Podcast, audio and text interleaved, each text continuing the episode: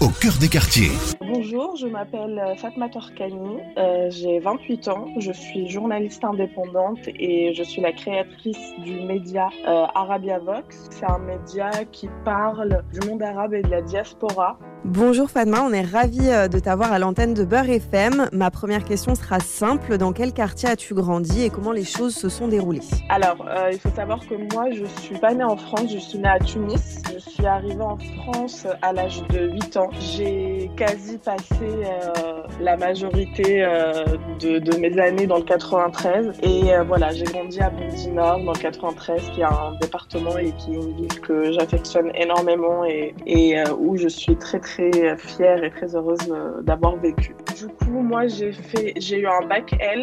Euh, après mon bac, ça a été un peu compliqué. J'avais énormément d'envie, mais je sentais que ça allait être euh, très difficile d'accéder à ce que je voulais. J'ai su très tôt que je voulais faire du journalisme ou euh, que je voulais faire quelque chose en rapport avec les arts.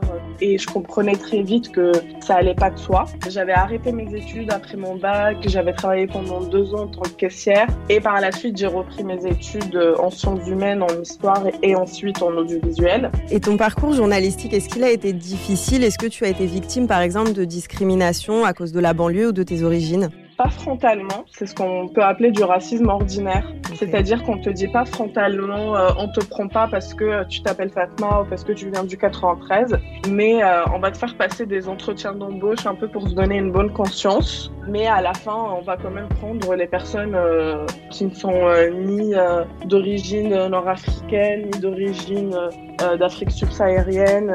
Et, et, les rédactions où moi j'ai été, elles ont toujours été majoritairement composées de personnes blanches. J'ai toujours senti qu'il y avait un décalage, c'est-à-dire que quand je passais les entretiens, on aimait mon parcours, on aimait ce que je proposais, etc. Mais on préférait toujours une personne qui correspondait plus à la classe sociale que compose la rédaction. Est-ce qu'avec le recul, malgré tout, tu es fier de venir de banlieue, tu es fier de tes origines?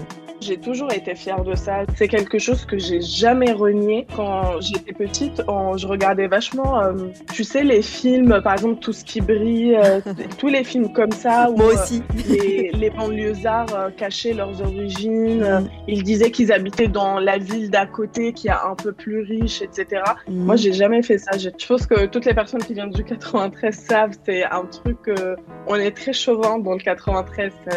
C'est un département où on a une vraie identité. C'est quelque chose que je porte euh, vraiment comme un étendard. Mais on voit la fierté que tu as pour ta culture, étant donné que tu, as créé ce média qui s'appelle Arabia Vox. Est-ce que tu peux nous en dire plus? Alors, Arabia Vox, c'est un projet que j'ai créé en 2019. En fait, c'est quelque chose qui me trottait dans l'esprit depuis très, très, très, très longtemps. Étant euh, du coup franco-tunisienne et journaliste, autour de moi, je constatais que euh, il y avait euh, souvent un traitement médiatique quand on parlait de culture arabe ou quand on parlait des identités arabes qui était toujours cantonné à euh, du sensationnalisme, un peu comme euh, pour la banlieue d'ailleurs. On parle de la banlieue que quand il y a des émeutes, que quand il y a des voitures qui brûlent. Le monde arabe, c'est pareil, on parle du monde arabe que quand il y a des guerres de religion, mmh. des conflits armés, c'est soit religion, soit guerre, soit terrorisme.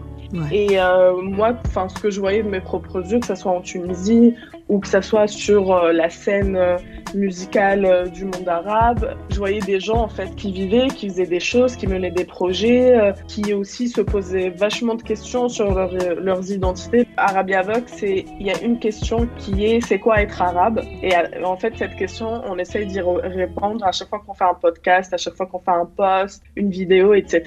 Ma dernière question, euh, ce sera sur les conseils que tu peux donner par exemple à un jeune peut-être euh, issu de l'immigration comme toi, et qui a envie de lancer son propre média qui comporte sa culture, qui comporte son ethnicité, quel conseil tu pourrais euh, lui donner?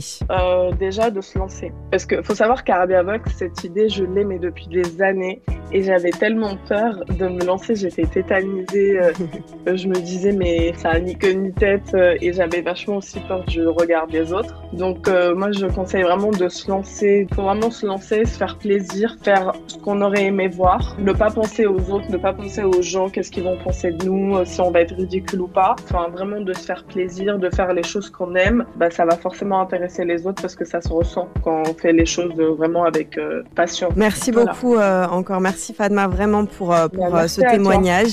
Bravo pour ton parcours. Et euh, encore une fois, on a été ravis de, de t'entendre sur Beurre FM et j'espère que tu en as inspiré beaucoup.